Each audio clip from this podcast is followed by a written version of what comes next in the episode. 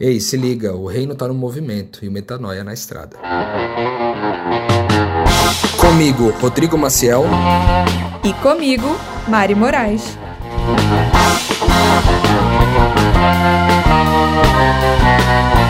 E na estrada de hoje você vai ouvir. Ou você se planeja muito bem, querido, porque a vida ela não tarda em ferrar com as nossas expectativas, ou você é muito bom em planejar, ou você sucumbe à ansiedade e ao pânico. E você perde a alegria de viver, porque você vai perceber, se você realmente for inteligente, que nada vai te preparar para a capacidade da vida de surpreender a gente. Não dá para viver pensando no futuro e ser missionário ao mesmo tempo.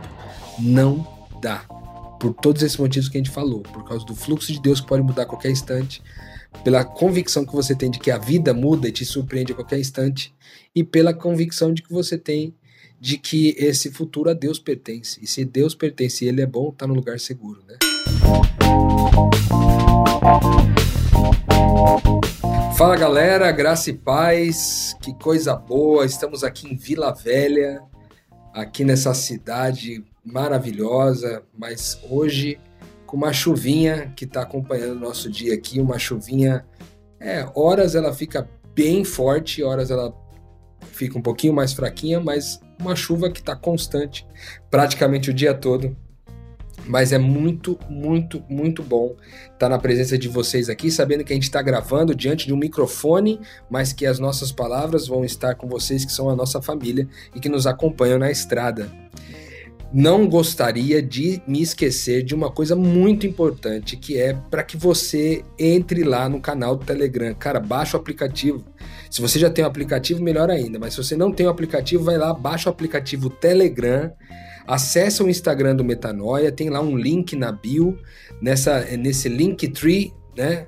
Do Metanoia, você clica ali, vai aparecer uma opção para você entrar no Na Estrada, clica lá, clique em Entre no Telegram e aí você vai acompanhar a gente mais de perto com tudo que acontece ali no dia a dia.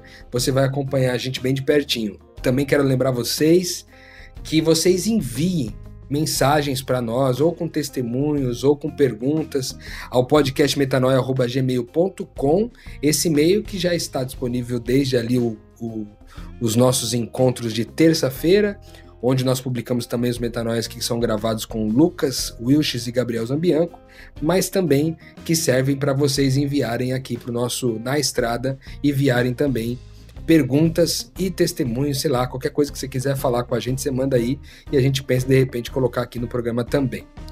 Além disso, e por último, quero dizer para você que é muito bom que você não somente acompanhe aqui o, o, na estrada, mas que também acompanhe o programa de terça-feira, onde Mariana e eu estamos juntos ali com Gabriel Zambianco e Lucas Wilches, falando sobre outras coisas, tratando de questões do dia a dia e de ou questões teológicas, são muito legais também, já que esse programa aqui do Na Estrada tem um foco, um objetivo principal de compartilhar os nossos desafios em missão.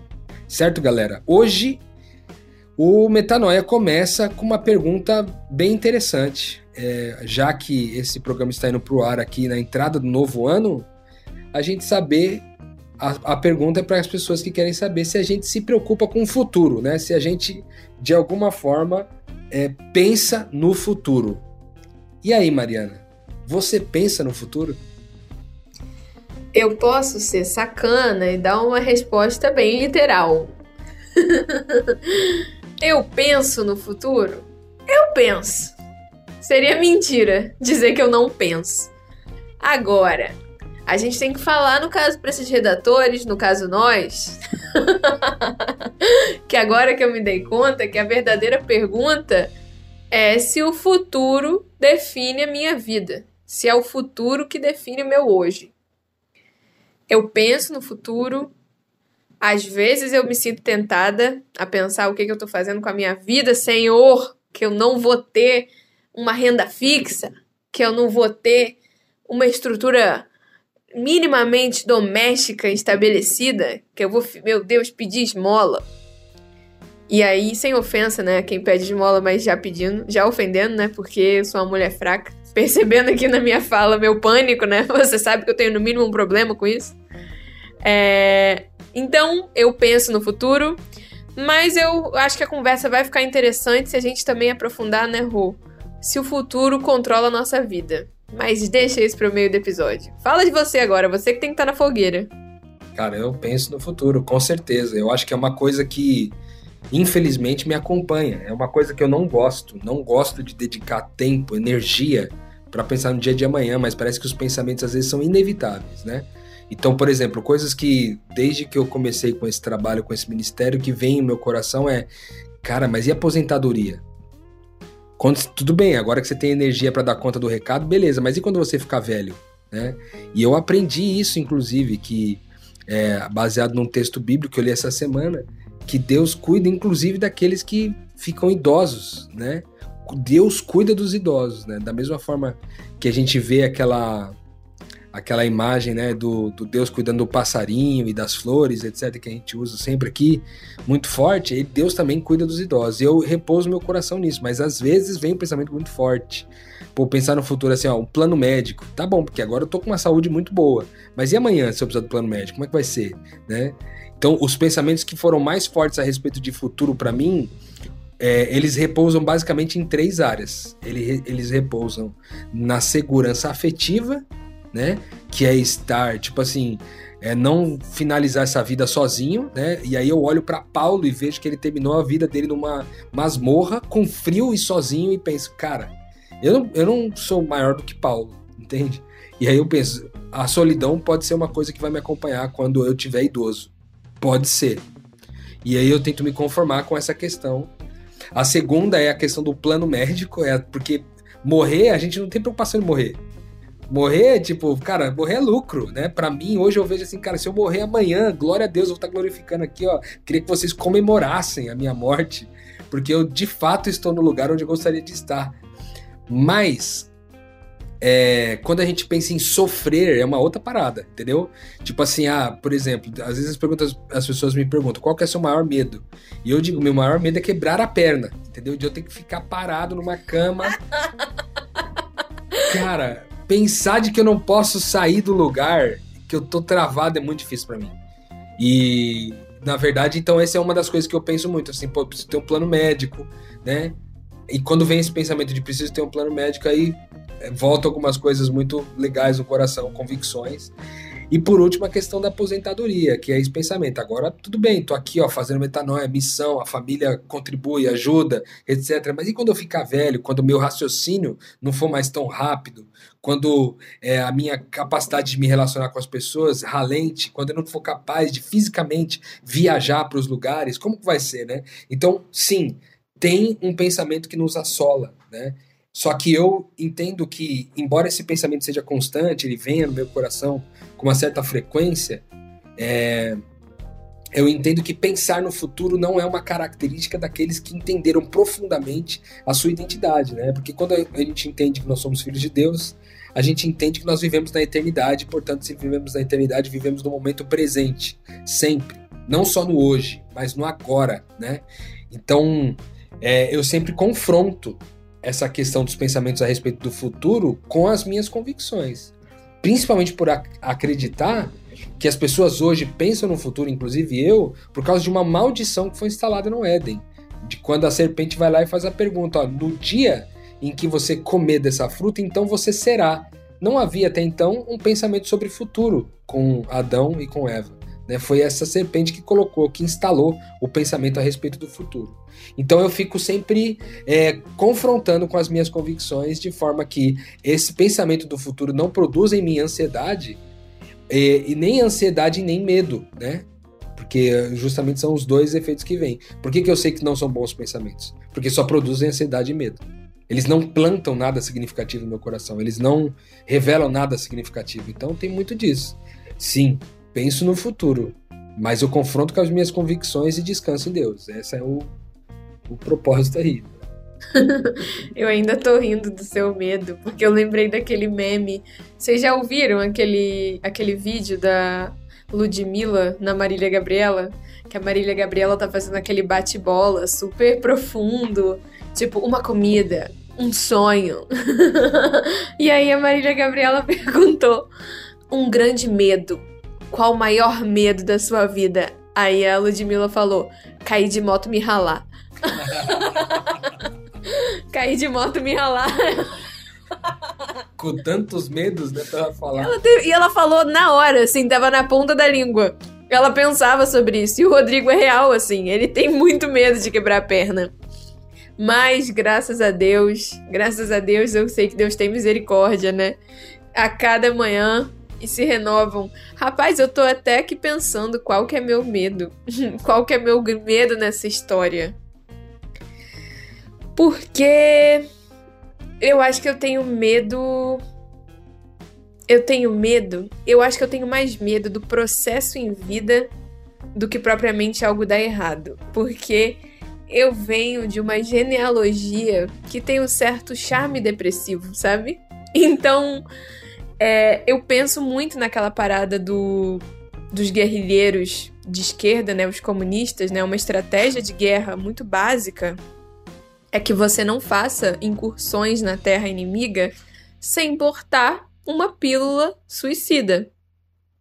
Então, sempre que você foi capturado, você ter, ter a opção de dar cabo da sua vida sem ter que passar pelo processo da tortura. E eu tenho eu tenho medo porque o reino não tem isso. O reino, na verdade, está no processo. Sendo mais prática, né, para não ser um pouco abstrata demais, é, é isso, é você saber que você não tem medo de morrer. Mas você entender que difícil não é morrer por alguém, porque acabar que o sofrimento ver Jesus voltando nos ares é fácil. Eu quero ver tu viver por alguém. É, é aí que tá o BO, e essa frase mudou a minha vida. Eu, a única coisa que me dá um medinho é pensar na dor que eu vou ter que passar em certos processos a dor do novo, sabe? Quando algo morre, a gente tem uma dor, tem um, um medo de encarar a novidade de Deus, sabe? E é sempre um processo de aceitar a novidade, aceitar a nova vida, aceitar a nova condição. Mesmo que exista uma promessa de que a gente vai encontrar paz em qualquer situação, o Rodrigo sabe que mesmo que ele quebre a perna, é para evangelizar, né, o ortopedista. O Rodrigo sabe disso. Mas ao mesmo tempo ele tem medo. Porque ele quer deixar lá na caixa postal de Deus que, se puder evitar, afasta de mim esse cálice. Ele sabe que, ainda que ele ficasse numa cadeira de rodas, isso seria para a glória de Deus. Só que fica lá na caixa postal, né? Se puder, que pelo amor do Senhor Jesus Cristo. Então, no fim das contas, eu poderia dizer que eu tenho medo da dor. Eu não gosto de dor, tenho nervoso, mas tenho aprendido. Eu tenho aprendido a, a ser mais forte, a fazer menos drama, a eu tenho exercitado enquanto eu sou jovem, e aqui fica uma dica. Metanoia contrabandeada do outro episódio. Era pra gente talvez ter metanoia no outro episódio, né? Que isso aqui o departamento é outro. Mas é o que me veio aqui agora é que às vezes a melhor forma de evitar o sofrimento, porque vamos lá, evitar o sofrimento em si, gente, não é uma coisa ruim. O Cristo é aquele cujo sofrimento não o impede de cumprir a vontade do Pai. Mas ninguém aqui, gente, é demente de ficar com vontade de sofrer. É, o nome disso é sabedoria, evitar sofrimento das pessoas, né? Evitar distrações. Então, todo mundo quer evitar sofrimento, certo? Vamos ser sinceros aqui. Até Jesus pediu para afastar o cálice porque aquele rolê ali tava trevoso. Até Jesus pediu. Então, ninguém tem prazer nisso e fica de boa com a angústia de você saber que você vai sofrer. Então, qual que é um paradigma que eu percebo que eu tento exercitar? Em vez de me preparar criando estruturas materiais que evitem situações que me causem, né, dor, ou seja, eu acho, eu acho que ficar sem dinheiro vai me causar dor, então eu vou guardar dinheiro. Eu acho que eu ficar sozinho, solteiro, aos 80 anos vai me causar dor. Logo vou ficar com uma pessoa que não tem nada a ver com o meu propósito de vida. Em vez de resolver a situação hipotética, sabe o que, que eu exercito? Eu exercito a abertura do meu coração para o novo de Deus. Aqui, com 26 anos, uma pele viçosa, uma vontade de viver, meio baixa, mas que está crescendo, graças a Deus. eu tenho desafios hoje muito pequenos, perto do que eu poderia ter, talvez, do que uma pessoa idosa numa zona de guerra. Então, em vez de é, ir para os dois caminhos que o mundo me aponta, né? Que eu vejo dois caminhos. Ou você se planeja muito bem, querido, porque a vida ela não tarda em ferrar com as nossas expectativas, ou você é muito bom em planejar, ou você sucumbe à ansiedade e ao pânico. E você perde a alegria de viver, porque você vai perceber, se você realmente for inteligente, que nada vai te preparar para a capacidade da vida de surpreender a gente. Então, eu já tava aí nesse, nessa fila. O que, que eu resolvi entender? Cara, eu vou abrir o meu coração para os meus piores medos, porque eu sei que Deus é capaz de me fazer feliz em qualquer situação. Existem relatos de que nos campos de concentração nazistas, os judeus encontraram felicidade. Alguns judeus encontraram felicidade porque lá eles encontraram comunhão. Existe um estudo psicológico sobre isso que eu não lembro o nome, mas eu assim que eu lembrar eu falo, gente. Mas se naquela situação ali que não tem nem palavra no português para descrever, aquelas pessoas encontraram paz e contentamento, quem sou eu para desacreditar que o meu Deus não é capaz de me fazer feliz em qualquer situação? Então, eu exercito a minha abertura para o novo, em vez de exercitar a minha preparação para ideias que podem se tornar velhas diante da capacidade da vida de me surpreender. Caramba, Mariana, fica até difícil aqui de continuar aqui o episódio depois de uma explicação dessa aí. Rapaz, eu tô aqui, você tá ministrando, tá ministrando a minha vida, meu. O louco. Eu penso muito sobre, sobre isso, assim, eu acho que o futuro na nossa vida, a gente tá falando justamente no começo de um novo ano, onde todo mundo é, tá com o coração pensando em como que vai ser os planos, talvez até fazendo planos, né, para essa nova jornada de 2021 Cara, eu tô com 37 anos de idade agora. Eu penso assim, pô, 37, daqui a pouco eu tô com 40, daqui a pouco eu tô com 50. Muito rápido, o tempo passa muito rápido. Na missão parece que o tempo passa ainda mais rápido, né? E quando a gente chega diante desse começo de ano, a gente vai fazendo perguntas, né? É, parece que é natural do ser humano se perguntar: e aí, o que, que, você vai fazer esse ano, né? Quase que como adiantando o processo que está pela frente. Só que é isso, eu tenho aprendido a pensar de uma forma um pouco diferente ao pensar o que, que esse ano é, o que, que esse ano pode esperar de mim. Ao invés do que, que é, eu posso esperar desse ano é o que, que esse ano pode esperar de mim. Então hoje é, considerar no meio de uma festa como essa que, de que a gente analisa tudo aquilo que passou e está analisando tudo que vem pela frente, não que eu veja algum de ruim nisso, muito pelo contrário, eu acho que são reflexões legais para se fazer nesse período, é, mas é lembrar disso, lembrar que é, o futuro não nos define, né? Você falou sobre isso no meio do caminho aí, e, e eu gosto muito de pensar de que esse futuro não está me definindo, ele não está pautando a minha vida hoje. Eu não estou, mesmo quando eu, meu coração oscila, vacila e eu penso no dia de amanhã e nas dificuldades que o dia de amanhã pode trazer, eu tento concentrar o meu coração naquilo que Deus disse que é o futuro pertence a ele, né? E que a gente a cada dia basta o seu mal e a gente tem que ficar focado no dia de hoje, no agora, no que Deus preparou para esse momento, de forma que os nossos planos, a gente sim pode fazer planos. Eu faço planos. Eu também tenho projetos, ideias do que fazer, etc. Mas eu submeto esses planos a Deus, porque o homem faz os planos, mas quem dirige os passos é o Senhor. Ou seja, eu tenho os, eu, os planos, mas eu seguro meus planos com as mãos abertas. De forma que, se Deus quiser mudar tudo o que eu planejei, não tenho problema com isso. Porque na prática é isso, eu estou totalmente submetido a Deus, pode ser que todos os planos que eu tinha em mente agora vão cair por terra porque os planos de Deus eram outros. E eu não vou ter chateação com isso, eu não vou achar que Deus manipula o processo ou que é, Deus está me usando como marionete. E mesmo que ele tivesse, sendo bem sincero, se eu tivesse que ser marionete de alguém, que é muito fácil ser marionete de alguém nesse mundo, que eu seja marionete de Deus porque eu conheço o coração dele, confio no coração dele e sei que ele pode manipular e mudar para onde ele quiser, que eu sei que o coração dele é bom ao meu respeito, né? Então é isso. Eu acho que o grande desafio para nós esse essa nesse processo de viver a missão de Deus é lidar com as ideações de futuro, cara, porque nós aprendemos isso. Desde criança a gente apareceu, a gente aprendeu. Eu ouvia quando era criança, se você não estudar direito para isso daí, você vai repetir de ano. E aí eu ficava pensando, já no final do ano eu repetindo, e por isso que eu tinha que fazer a lição certa agora. Porque se eu não me concentrasse, se eu não entregasse uma energia para a escola, talvez lá no futuro eu... Só que, cara, às vezes aquilo era demais, entende? Plantava uma ansiedade, uma coisa tipo, meio exacerbada, assim. É uma coisa meio over, passando um pouco do limite. Então eu acho que, que tem um pouco disso, assim. É, eu, eu entendo que a vida de um missionário né, a vida de, de, um, de um discípulo em tempo integral, como a gente vive aqui, ela é uma vida que ela contempla a necessidade de você viver um dia de cada vez, cara. Não dá para viver pensando no futuro e ser missionário ao mesmo tempo. Não dá.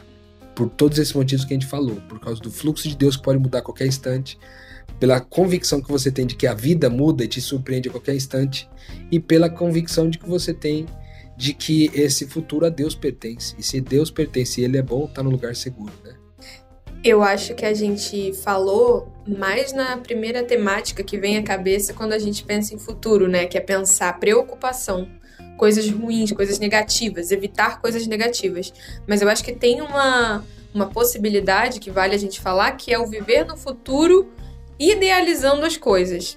É muito frequente no meio evangélico pessoas viverem no futuro no futuro que elas entenderam que Deus deu para elas pelo conceito de promessa, que é um conceito polêmico, né?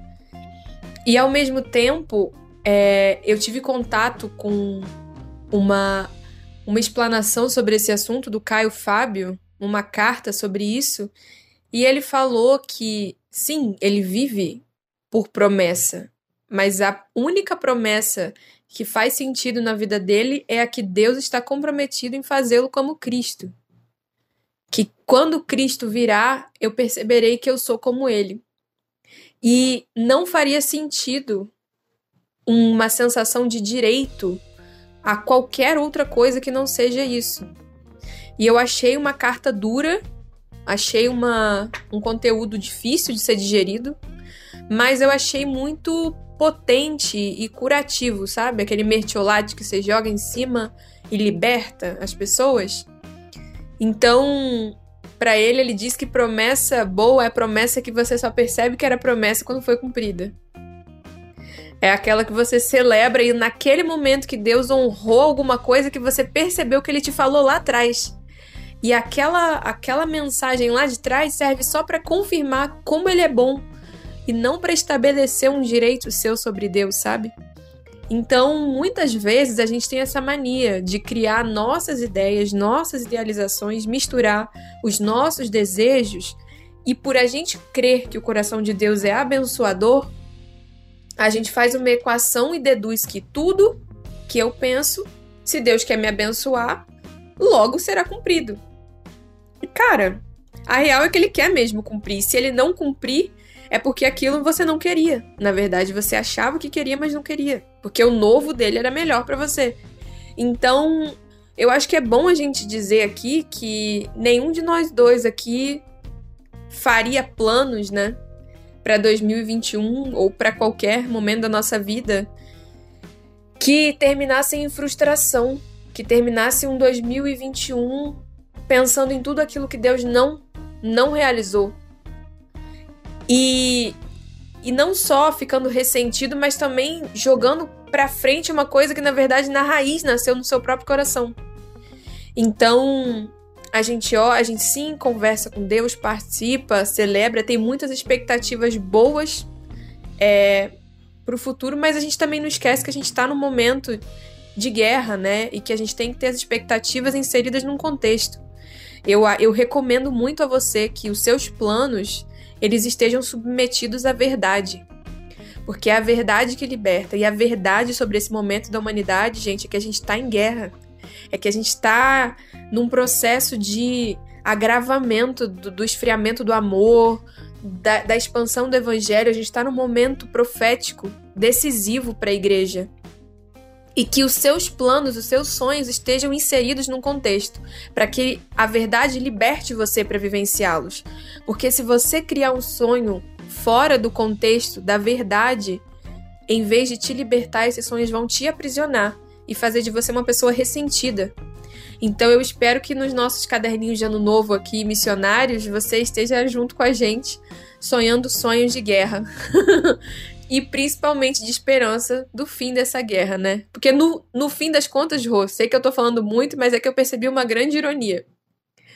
Por se recusar a viver em meio a um futuro próximo, o missionário é aquele que mais vive com o coração no futuro.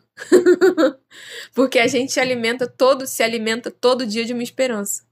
Então, sim, eu penso no futuro, num futuro em que Cristo ascenderá nas nuvens. E por viver nesse futuro, eu não penso no meu amanhã. Eu penso na minha eternidade. Momento Pix.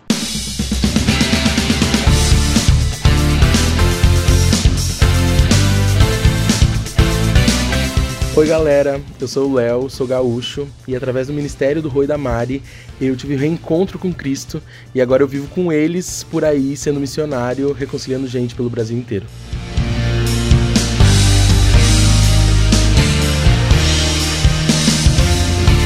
Para fazer um Pix, é só entrar no site do seu banco ou no aplicativo e lá na opção de pagamento Pix fazer a transferência através do nosso e-mail pixnaestrada@gmail.com.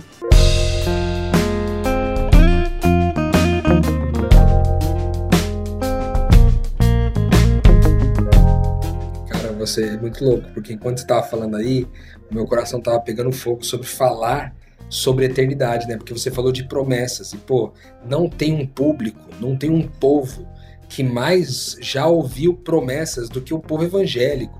O cara que lê a Bíblia, ele descobre promessas de Deus o tempo todo, né? Ele aprende promessas de Deus sobre a vida o tempo todo. E aí ele, ele trabalha essa promessa como se fosse algo para o amanhã e não para a eternidade. E eu acho que eu, eu, era sobre isso que eu queria falar. Uma das coisas que ajudam a gente a sair, uma das convicções que ajudam a gente a sair dessa ideia de promessas que poderão ser cumpridas na minha vida, e eu quero listar algumas aqui que são muito comuns, né? A promessa de Deus me dar uma família, a promessa de Deus é, me dar uma casa, me dar um, um lugar para morar, a promessa de Deus de, de colocar é, saúde, que Deus vai me dar saúde para enfrentar a vida, cura, né? A promessa que Deus vai me curar de alguma coisa, a promessa enfim, tantas, prosperidade, tantas outras. E quando o Caio Fábio sugere isso, né, que a gente fique com a promessa de que Deus nos fará como Cristo, é, ele também está assegurando, lembrando a gente do seguinte, que a nossa vida é eterna. E aí eu costumo sempre falar dessa metáfora da corda, né? Que a metáfora dessa corda, ela representa demais a, essa, o, o confronto. Eu, eu sei que alguns de vocês já ouviram falar sobre isso, mas eu queria que vocês entendessem nesse contexto. Mas eu imagino minha vida como eu estando segurando uma corda aqui na mão agora e essa corda sai pelo quarto, sai pela porta ali da sala, desce as escadas, pega a rua e desaparece. Porque essa vida é eterna, é infinita. Eu sou imortal na perspectiva do que o reino de Deus ensina do que a imortalidade é, né? Eu sou alguém que não vai, eu sou alguém que mesmo morrendo no corpo, a minha alma está assegurada em Deus, né? De forma que a minha vida permanecerá em algum momento permanecerá acontecendo. Então não preciso ter ansiedade de realizar as coisas é, da vida humana nesses 80, 100 anos de vida que eu tenho aqui. De forma que é o seguinte, cara, é, mas e se eu não conseguir experimentar viajar o mundo? Eu queria viajar o mundo. E se eu não conseguir experimentar? A minha vida vai ser terrível. Vai ser horrível a minha vida se eu tiver que é, passar a minha existência toda aqui e não viajar o mundo. Algumas pessoas pensam isso. Algumas pessoas pensam, vai ser horrível terminar a vida sem ter filhos. Então, de alguma forma, é, nós temos essa fatia da eternidade de 80 a 100 anos de idade aqui, onde a gente vai, onde a gente tem um foco, um objetivo de se desenvolver como Cristo aqui. De forma que essa é a minha prioridade. Então, se eu não experimentar tudo que o mundo pode me oferecer, aqui eu ainda tenho a eternidade toda para experimentar, né? Então eu não tenho pressa. Eu acho que isso é o importante. A gente pensa muito no futuro quando a gente tem pressa. E a gente tem muita pressa quando a gente tem medo de morrer. E eu acho que essa, essa noção, ao aprender que Deus nos salva do medo de morrer, isso também nos dá condição de não pensar no futuro. Ou seja, ter essa consciência, saber que eu sou não sou um ser humano vivendo uma experiência espiritual, mas sou um ser espiritual vivendo uma experiência humana, então eu posso pensar, cara, Deus me mandou para uma experiência. Deus me mandou para uma missão de 80, 100 anos aqui. Como que eu posso revelá-lo bem? Como que eu posso representá-lo bem? Como que eu posso é, ser uma referência de Cristo nessas circunstâncias? E aí eu posso descansar então do futuro, né? E colocar meu coração na certeza de que Deus está à frente de todas as coisas e eu posso, eu tenho o privilégio de não pensar no amanhã. Amém. E eu acho que é bom falar de votos, né? Votos de ano novo. Esse é um período que a gente faz votos, né? Então, como é que seria? Como é que seriam votos, né? Dentro do reino. Eu acho que como o reino inverte tudo, né? Deus tem essa capacidade de na verdade, Deus tem a capacidade de fazer tudo maravilhoso. Quem tem uma capacidade de inverter é Satanás, que, olha, ele é bom em inverter as coisas, viu? E principalmente nos convencer de mentiras, né? Mas graças a Deus o Espírito Santo trabalha aí nos convencendo do pecado na linha de frente e a libertação. Mas eu, em vez de desejar que você pense nesse momento nas coisas boas que você deseja, em vez de ser um momento de desejo, né? Que, que a gente tenha, que a gente experimente um momento de confrontação com os nossos medos. Porque te dando um jeito prático, né, de, de pôr em prática aquilo que eu falei, te dando um jeito prático de pôr em prática. Vocês entenderam, né, galera? Te dando um meio de pôr em prática o que eu tinha dito em relação a se preparar para o novo de Deus, né? Qual o melhor jeito de absorver o novo de Deus? Vou te dar uma dica pesada, rapaz, mas faz sentido. Começa por aquilo que você teme. A minha mãe sempre me falou isso. Ela falou: "O que eu mais temia me sobreveio". Deus ele não pode ver um medo guardado no seu coração, sabe por quê? Porque ele tem uma mania enjoada de libertar os filhos dele. e todo medo te aprisiona. Então é irresistível para o Espírito Santo te libertar dos seus medos. Você sabe que os animais, né, agressivos, eles se atraem pelo cheiro que você solta, que você exala quando você tá com medo. E eu tenho uma crença meio bizarra que no mundo espiritual é meio assim. Eu creio que os espíritos maus farejam nossos medos. E eles nos reconhecem, nos encontram e nos atacam por saber que a gente está exalando uma vibração de medo. Então, é cuidado do Espírito Santo conosco nos confrontar com os nossos medos. Então, para tudo aquilo que você tem medo, existe uma crença que você não recebeu. Então, coloca diante do Senhor nesse 2020, em vez de você fazer uma lista de, de desejos, faz uma lista de medos e declara que você recebe o novo de Deus sobre a sua vida.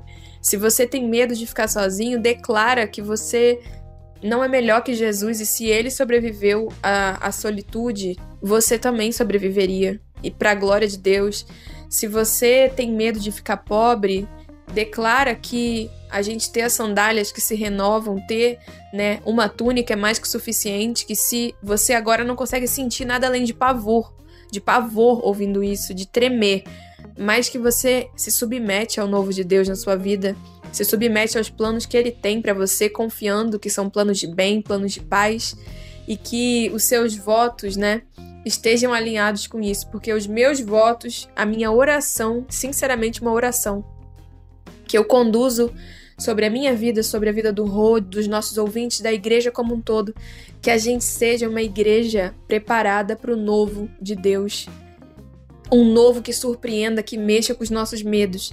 Sabe por quê? Porque uma igreja que não é aberta ao novo de Deus é inevitavelmente uma igreja idólatra. Então, a idolatria é isso, é a gente querer segurar uma coisa escondida, porque a gente tem medo de perder o prazer, o benefício, a potência, o poder que aquela coisa que esse ídolo traz pra gente. Então, que 2021 estremeça os ídolos, para que o nome do Senhor seja engrandecido. Amém. Já tô no reteté aqui, que esse na estrada não tá, não tá, não tô dando conta. Mas já fiz meus votos aí.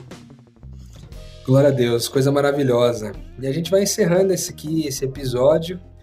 mais uma vez. A gente falou sobre o futuro aqui, sobre como que a gente lida com isso, respondendo, respondendo a pergunta que a gente recebeu ali no começo.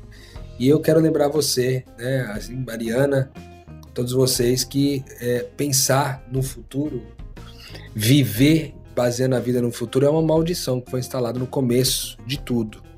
Então lembre sempre disso. Lembre sempre disso. Toda vez que você demasiar teu coração demais, no futuro lembra que você está vivendo uma maldição que foi implementada nos nossos corações no início de tudo, né? Então você pode fazer diferente porque agora você não está ignorante nesse processo, né? Então é isso. Que bom que a gente respondeu. Ah, e eu quero fazer hoje, Rodrigo, porque sempre, sempre é você que faz e eu quero fazer hoje. Então eu vou falar. Muito obrigada quem ouviu a gente, compartilhe esse episódio. e vamos ao que interessa. O reino tá no movimento e o metanoia na estrada. Música